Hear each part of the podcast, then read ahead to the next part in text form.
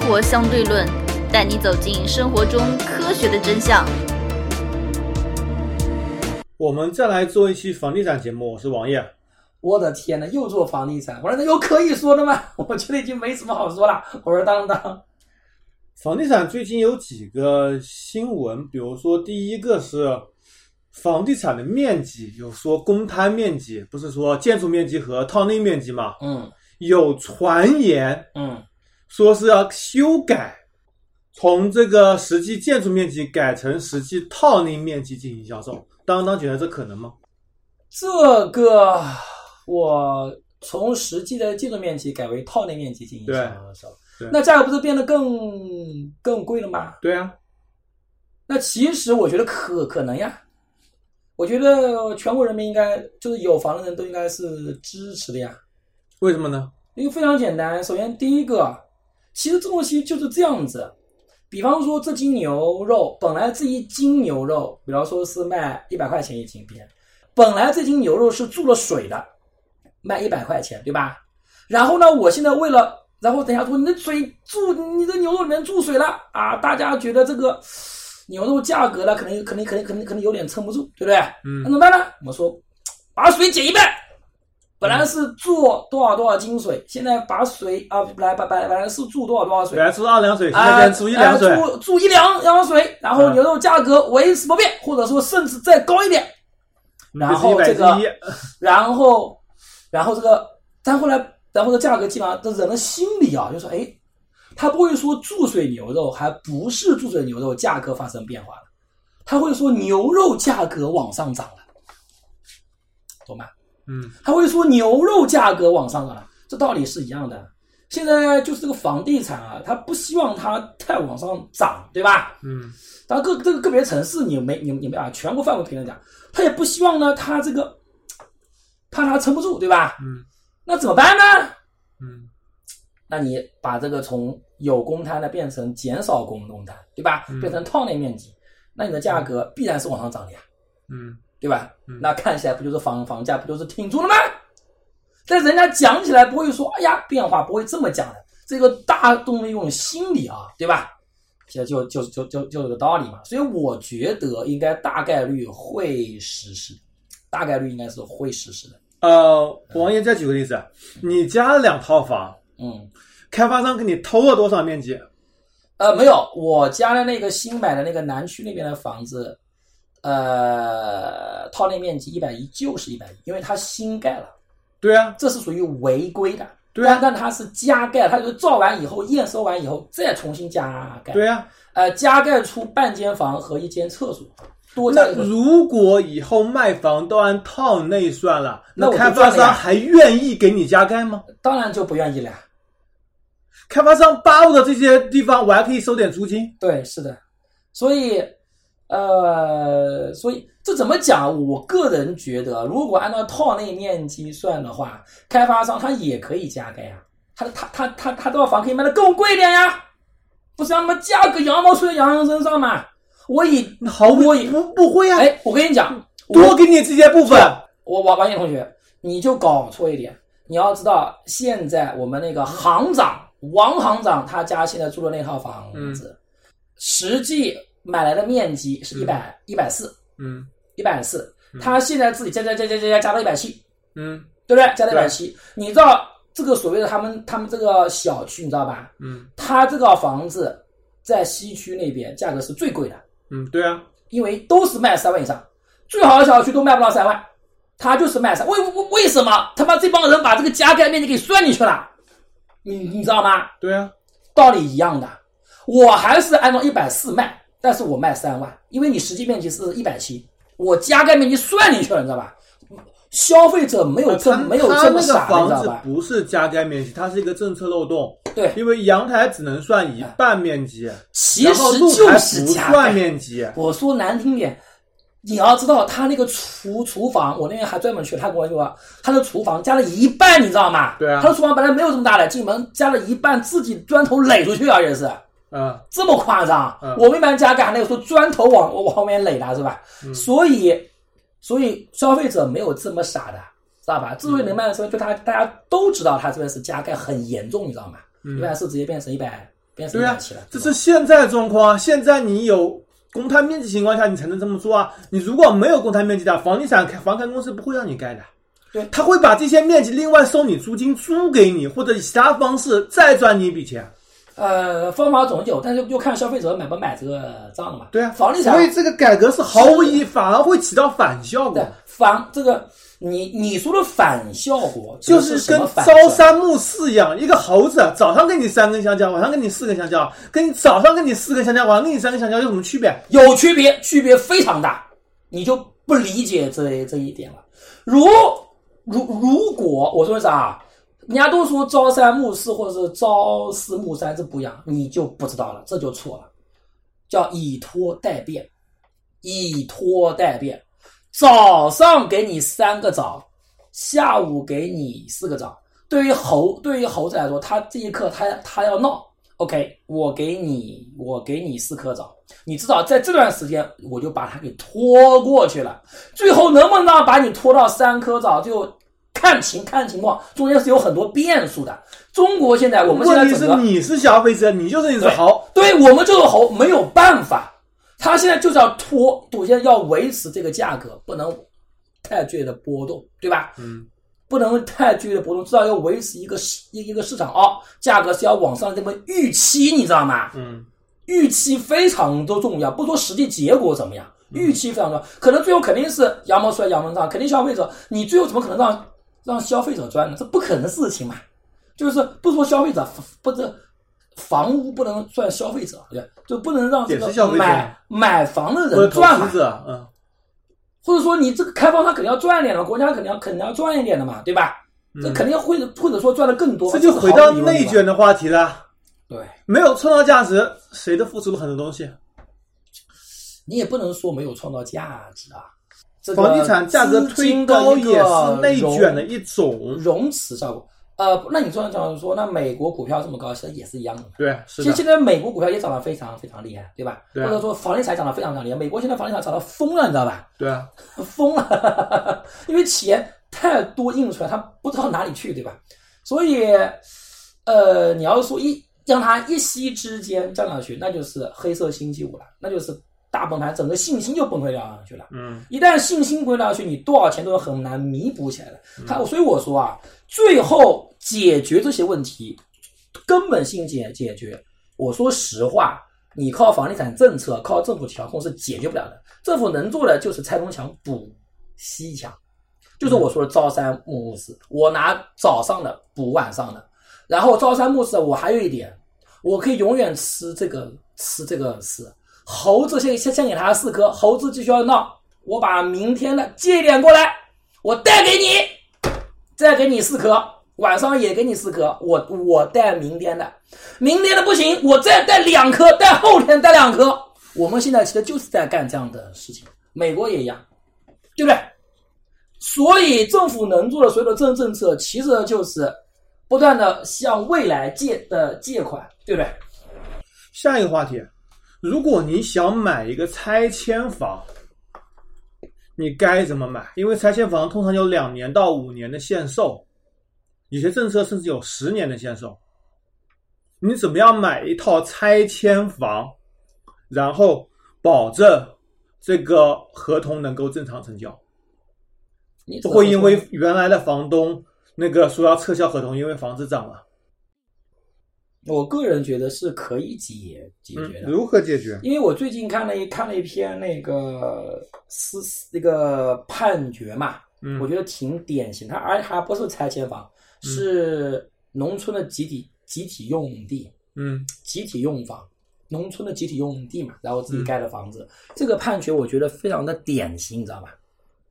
典型在哪呢？他这个房子是二十年前买的，零嗯零年的时候买的。嗯那么双方都知道这个是农村的集体用地，对吧？嗯，对，然后他就卖了，当时卖的是七万块钱，嗯把这套房子就卖了，相当于是小产权，是小产权都没有，对吧？啊，就卖了。然后结果二十年后，他的房子拆迁了，当时要赔两百多万，嗯然后就开始开始扯了嘛。嗯然后那个买房的人，当时买了房子的人说：“我之前你不是七万块钱已经买了吗？嗯那人说是集体用用房，这东西是无效的。”啊，对，应该两百块钱是我的。按照我们一般的前两年的理解的话，好像三百块钱，那那那那这个买房就亏就亏死了对吧？你嗯知道最后判决结果是什么？首先，他法官是这么认为：第一个，判决你这个人把当时的七万块钱还给他，嗯说确实是这个没有效的。嗯但是，但是他法的这个法官就认为，你当时知道没有没有效，但是你还做这样的这样的事情，对吧？嗯你这个是属于有恶意欺诈的行为。嗯然后他当时是照法官怎么判的？知道两百万里面百分之九十判给这个买房的人，嗯百分之十 判给那个之前二十年前把房子卖了的人。嗯这么一种判决。我觉得最后国家如果想要解决这个问题啊，它完全可以出台司法意见，嗯完全可以可以出台，或者或者说它可能不能明着出的明着出台，对吧？你可以通过很多合同订立来规避掉两去，比方说我明确说明。嗯我自动放弃未来房子涨价所有的这个资料，我全部全全部签上去，但是他这个是限售，是没法签的，合同是无效的，你签了也是无效的。合同那可以用用借款合同呀，借款的合同对呀，这解决方法就是借款合同，对？吧？通过借款合同呀，这个完全是就比如说，呃，你有条拆迁房，我来买，对我向你让你写一个借款合同，你借了多少钱给我，对然后预定的年息，比如说是规定银行规定上限百分之十八，对如果五年以后你把这套房子卖给我，这些利息就是无效。对是的，你百分之十八肯定是高于它房子涨幅的。所以这个其实都是比较容易规避的，还是比较容易规规避是的，真的想买房的话，比较容易规避的，对吧？嗯这个完全没有什么太大的问题，而且我们可以事先，我们可以这样子，比方比方说，就以买房来讲好了，嗯我可以先签一个租房合同呀，我租房合同租租租金贵贵一点吗？然后我按年、嗯按年付吗？然后最后声明这这个几年，这个这个几年以后，你你这个房房房房房子必须要卖要卖给我，或者我有优先买的权，以多少、啊以对多少价格买，我事先预定好嘛？对，是的以，多少价格买嘛？是的，对吧？是这这这这不就好了？这两年你也你也可以租呀，对吧？嗯，那我通过租金形式先把一份钱先付给你啊，对，对这些对都可以。其其实规避的这个方法还是干，但是唯一麻烦的地方是什么呢？你贷款非常难，你办贷款办按揭你就嗯非去常难。买这个拆迁房肯定是贷不了款的。对啊，你贷款就非常难了对。这就好比像现在那个深圳，嗯，深圳那边他而且你刚说租房也是不行的，租房的话我违约呢，违约金也只是租房合同啊，定金啊，一两万 啊，所以借款合同是最合适的。借款合同是最合适，对对对，是的。那么就好比我们说现在那个在深圳那边，对吧？他不是之前出来一个条例，深圳政府说政府制定一个标准价嘛，嗯然后他们就说这个沙发六百万， 那那幅字画三三百万。但是其实你要对于一手房价有有没有效果，其实有效果，因为你贷款非常难，嗯因为他政府所有的银行。虽然说我们我们说所谓的银行是商业行为，但其实银行中国银行政策性是非常大的，对吧？嗯你就这套房子明明它的市场实际价格是一是一千万，你政府最多只能限定它的四四四百万，那你们的交易只能是以四百万万算，对吧？对对那你四百万，你只能以四百万来付这个首付，来来付首付，然后再到银行贷款，你剩下六百万就非常难了，这意思。它也是有一定的抑制房价的效果，对吧？这个东西怎么讲呢？但是我个人觉得话，呃，拆迁房以后是越来越多，对吧？嗯以后越来越多。呃，我个人觉得人民群众啊，这个要规避这些政策的方法是非常非常多的， 对不对？方法是非常非常多的。我觉得也嗯说到拆，迁房对，现在不是很多地方还在持续棚改吗？其实还有一种更加牛牛牛逼的方法，你知道吗？嗯拆迁房想买卖，假结婚，你跟这个房房房主假结婚，然后过了三五年以后，然后再离婚，财产签好婚前合同，财产全部转让给你，然后你还现花多在少钱？什么地方出这不规就定好了你吗结婚多少年内不许离婚啊？没关系啊，那我就结三年有什么关系啊？大家又不又不住在又不住在一起，对不对？这个完全可以的呀。然后最后把婚前财产就要我给你多少多少现的多少多少现金，把我我我我把房子给你， 你把钱给我，多好的方法是吧？对不对？现在棚改拆迁还在持续进行。其实这些拆迁户啊是最没有生产力的，你钱给他们拿去买房子，根本创造不了什么价值。唉，所以这是也是一个很麻烦的事情。像衢州现在到处都在拆，到处都在改，你这说的没有错，就是把资源、资金给到谁的手里。这里我我又要啊，最最最近马爸爸应该这个风头已经过了，你看各各这各种，就就各种新闻又出来了，是吧？在嗯在各地去 去谈一谈、讲一讲啊，又出来了。虽然说低调很多啊，我不得不讲啊，当时我讲的马爸爸这个蚂蚁金服这一块啊，所谓的把这个钱给到消费者。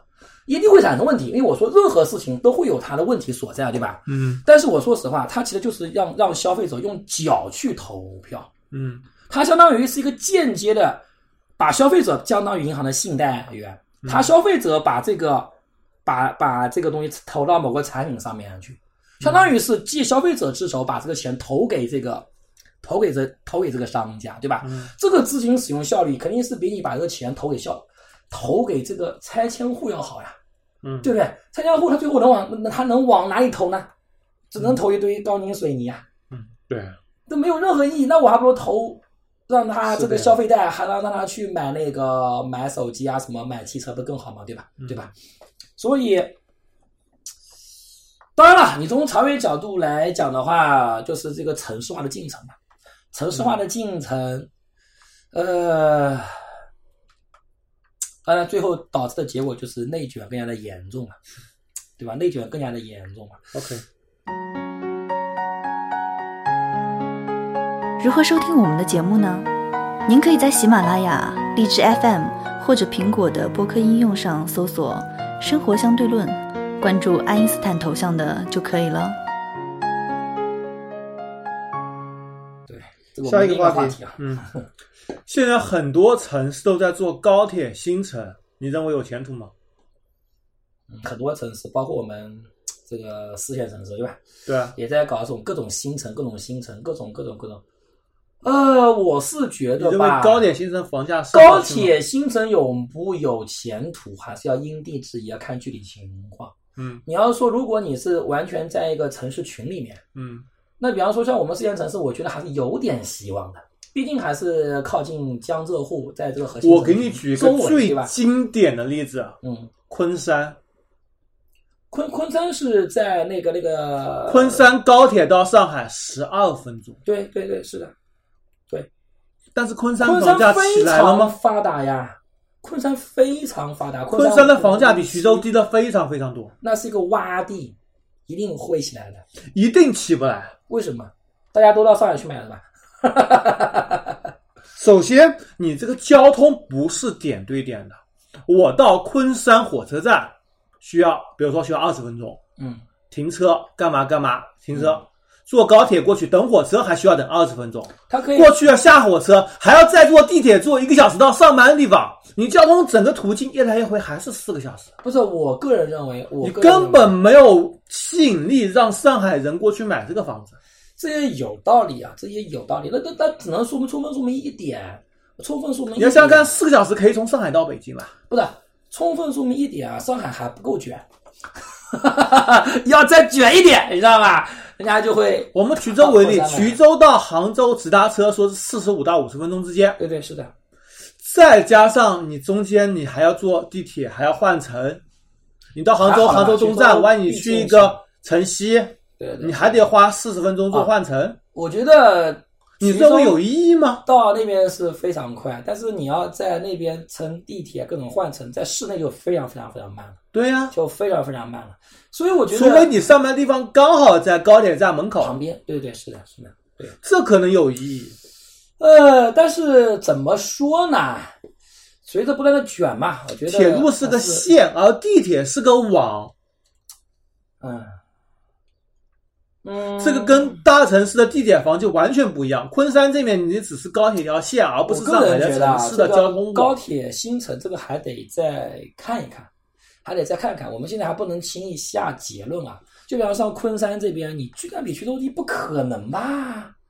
昆山均价不到两万，那我徐州觉现在得也是两万我们可以考虑到徐州去，到昆山去考虑一下，因为这肯定起来，你放心，肯定起来。就好比我前两年说，就前两年我说你宁不波说昆山房价往无肯锡定要往起来苏州那边走，对，无锡、苏州那边都两万多，三万左右。嗯现在浙江的洼地你知道是哪里吗？湖州，嗯湖州还是很低，嗯绝对之前我们做节目说嘉兴要涨价，现在价已结经果起来涨了了百分之五十了。对呀、一年湖州我估计要涨百分之三四十上去，宁波也大涨，前两年就不要前两年，就就最宁就波最就近，市区大涨，北仑啊还没涨。其实也大涨，所以我就讲这东西是一个附带效应，对吧？附带效应，呃，我个人觉得， 因为你就想着钱实在没地方去，他他他就会找一个相对的洼地嘛，这毫无疑问的东西，对吧？嗯，嗯，所以你要说对高铁新城，我个人觉得啊，这个概念这还是可以炒一炒的。第二个，如果你是在东北那边，那这就没什么意义了。你要说在江浙沪这一带，我觉得还有这个概念还是可以炒炒嗯的，啊，还是可以炒炒的。OK，再说一个叫做综合用途楼房，比如说是下面是商业，上面是住宅楼，这种房子，啊商铺和住宅楼都值得买吗？呃，首先第一点，现在商铺呢，总体来讲，行情也不大好，是吧？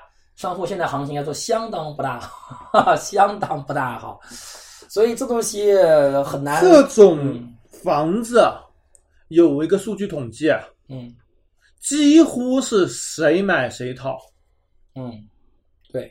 除非你刚好是在什么学校门口啊，或者是这种人流非常非常密集的地方，可能还有点前途，能够租得出去。因为现在房租空置率实在是太高了，嗯，而且小区配套的东西，开这种小店也很难做，非常难做。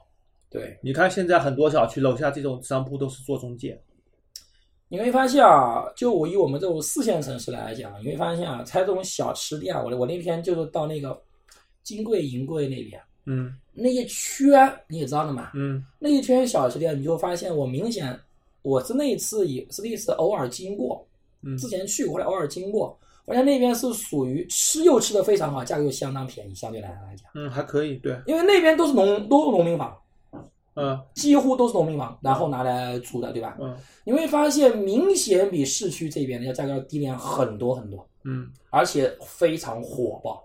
所以你要说以商铺来人讲的流话量也大那一块地人方，人家干嘛不租城中村呢？对吧？对啊对啊又便宜很多，对吧？嗯 对不对？所以我觉得商铺这块东西啊，已经，你就做说，如果你要去体验那种，为什么我说这种沿街商铺啊是越来越没有竞争市场了？第一个，人家要么去这种像万达这种综合性大楼，嗯对吧？综合性大楼四川一条街，要么我要体为一些烟火气吧，就到这种城中村，现在还是非常多的嘛。嗯我专门去吃沿街大排档嗯吃这种东西，那地方像因为它那个城中村，它房租相对要便宜很多，对吧？嗯呃，又好吃，价格又相对便宜很多。我为然后又有烟火气，对吧？人家干嘛不知道的？你的沿街铺就就等于说什么不上不下，不知道 不知道干嘛，对不对？所以我觉得这个商铺啊，已经买以前都是说一个商铺可以养三代，我觉得这个已经基本上已经是属于一去不复返了。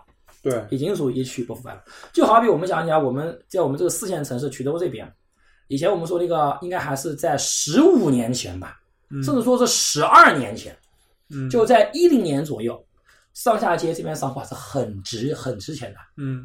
现在你看上面全都是售卖售卖售没卖有，奶茶店还是非常多 的，对对，只奶剩茶店、手下机店、银行、金店、奶茶店、金店、眼镜店，手机店然、后手机店。银行，手机店啊，对，手机店，然后又就是银银就银行，然后基本上还有药店，啊，药店还有，对，就是那些东西嘛，没有了，就这种暴利行业嘛，嗯，对吧？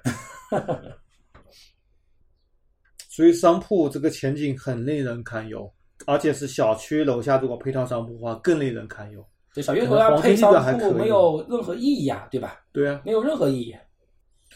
呃，在我们过去两个月刚刚出了人口普查的数据，现在老龄化和少子化会越来越严重。老龄化和少子化对房地产会产生什么影响呢？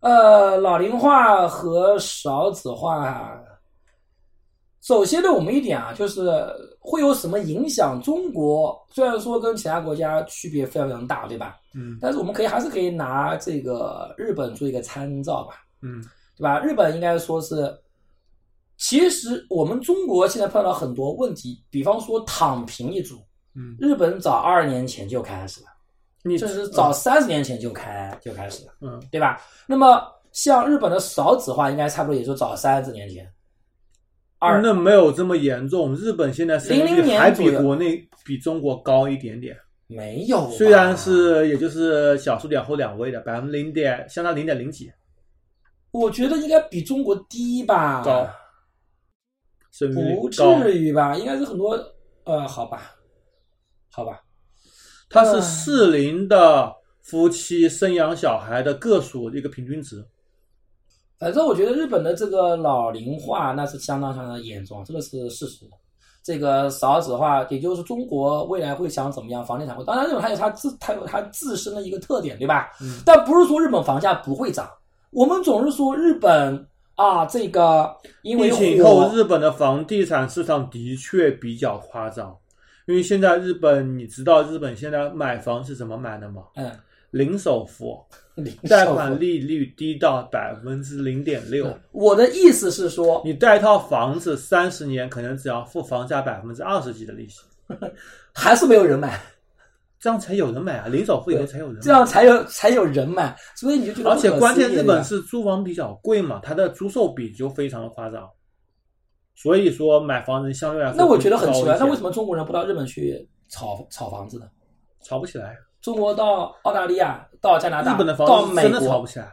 那日我本觉得很不可日思议。本的，状况就是，你买这块地，你要在地上面自己造房子，造的房子是持续贬值的，虽然地在升值，但是总价它是在持续持平的，所以就基本很上不可思议啊！你有人炒才会往上涨呀。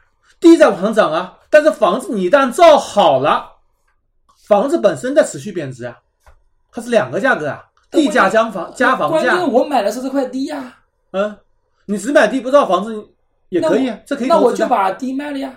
但是你只买地不造房子，你拿不来贷款。啊不是我地拿来，我地跟我就不能理不能理解了。不是任何地方地跟房子不都是一都是一体的吗？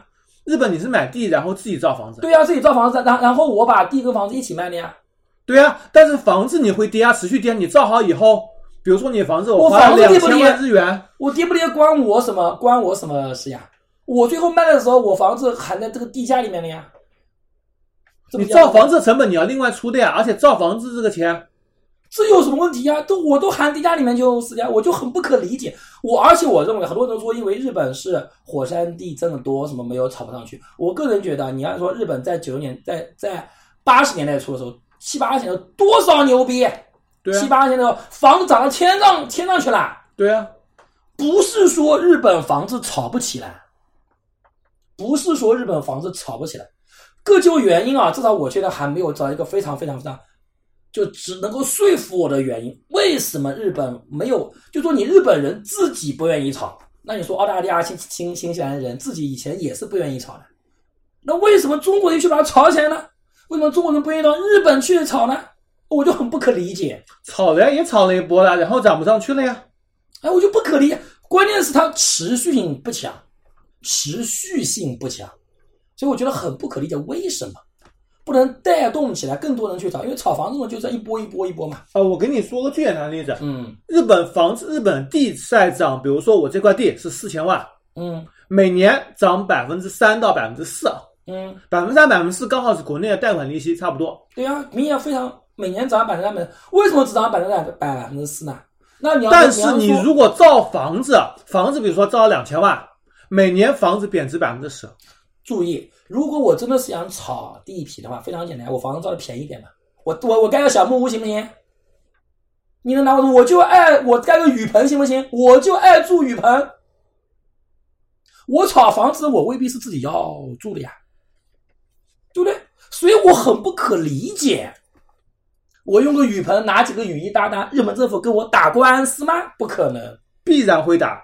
日本你造房子必须找正规的房屋建筑机构，你不能私下自己造房子。对呀、我在找城市里面、我乡村里面可我能可以。我找正正规的房屋建建筑机它有构，套餐，最低套餐最低档的也啊要我就花一千万。照最低档的，行不行那？房子一年贬值一百万呀，你地我价一年涨一百五十万呀，一年也就涨五十万，现在就利息很都不够，现在就很大一个问题，它为什么跟地国内比利息它都为不够，什么地涨不上去？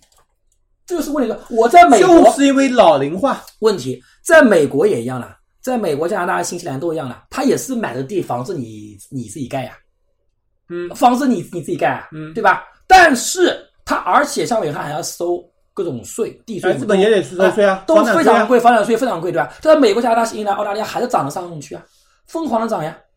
我个人觉得啊，能够说服我的原因之一有一点啊，我个人认为啊，是因为日本法律太过严格。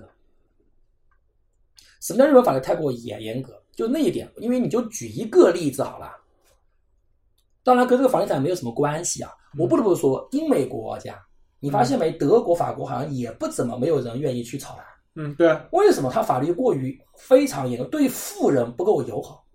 这是根本原因。嗯非常简单，非常简单一点，你看，在有有一个华裔是十几岁的时候移民到美国去了，嗯三年前我就看到他的报道，嗯，这个华裔谈两个黑人男朋友，嗯他家里大概在美国大概有一百亿的资产，在反在美国说他家族是做房房地产生意的，嗯这个女的家大概有在美国有一百亿的所所所谓的资产吧，嗯就非常非常富啊。嗯然后这个女的喜欢交 这个华人女的喜欢交黑人男朋友，嗯然后她把那那那个两个黑人男朋友本来本来是也是朋友嘛，嗯然后她联合她第二个黑人男朋友把第一个男朋友给给肢解了，嗯在自己家里把他给杀了，然后全部肢解了。嗯然后你知道吗？她现在大概花了三五个亿美元吧，嗯无罪释放，嗯找了天团律师团，嗯无罪释放。嗯非常牛逼。也就是说，在美国这种国家，在欧美啊，你不得不说是富人的天堂。嗯为什么中国这么多所谓的贪官有钱要往美国涌？嗯因为你真的犯了法，你只要肯出钱，你真可以脱罪。嗯只要你愿意交钱，钱可以解决一切东西。嗯，对啊，实话实说，在德国、法国几乎都不可都不可能。像德国、法国，它它都是大陆法系，嗯美国那种英美法系真的是完全可以脱脱罪。嗯完全可以脱罪。所以你会发现啊，对富人极其友好的地方，资金会往这边流，这是一个你会发现一个非常不公平的事实，就这样子，他们反而可以吸引大部分资金去，然后他们非常不公平。像美国其实贫富差距非常大，富人赚九赚九块钱，他给你一块钱，嗯穷人也能活。嗯，但是很多时候我们搞对富人打击大的话，富人可能最后赚了五赚了从九块钱从赚九块变成赚五块，对吧？嗯可能最穷的人，可能也只能赚一毛，只能赚一毛钱了。嗯道理这样子，我觉得像日本，我感觉啊，它的法律体系啊，嗯对富人的态度啊，远远还不如中国。对富人的态度远远都不如中国。嗯你说像日本的官员有什么权利？日本的富人能屌到什么样？我从来没看到日本哪个富人特别的嚣的嚣张过，没有听说过吧？美国的富人嚣张太他妈多了，我操，对吧？动不动把一个人宰了，一一点事情都没有，对吧？ 什么事情都没有。你法国、德国听听说过吗？没有。所以我觉得这可能是能够说服我的一条，就是说我要把这个钱往那边转，我不是为了住在那那边。你说住美国、住澳大利亚，风景是好的，多无聊啊，对不对？嗯，好山好水，好无好无聊，对不对？摩大哥，对对，摩纳哥对，我说实话，好山好水好无聊，对吧？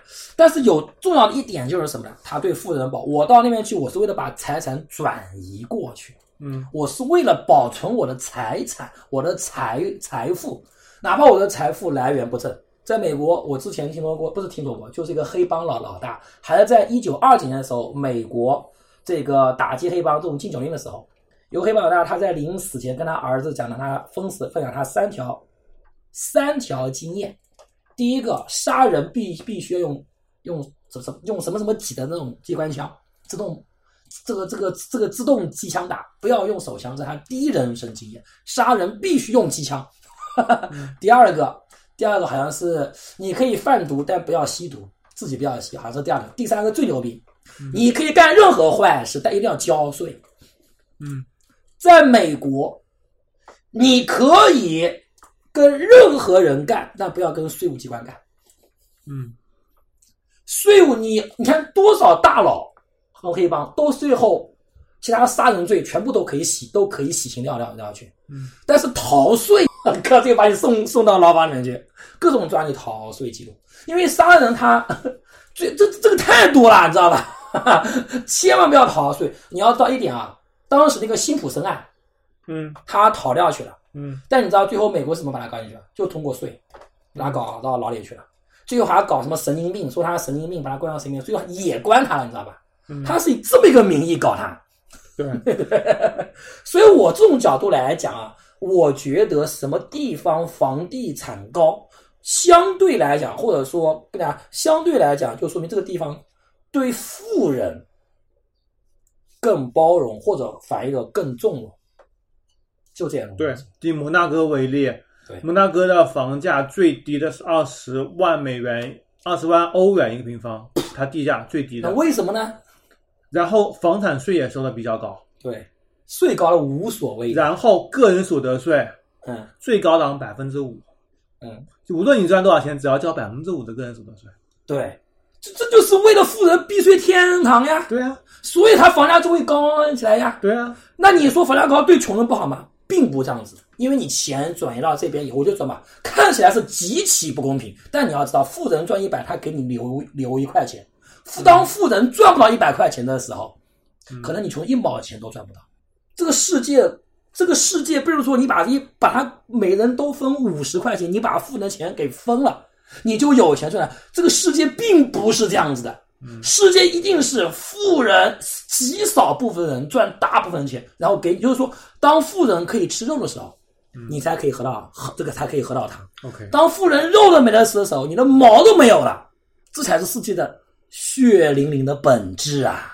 没有办法，所以我从这个角度来讲，我觉得就是日本啊，过于清廉了，过于清廉，水至清则无鱼。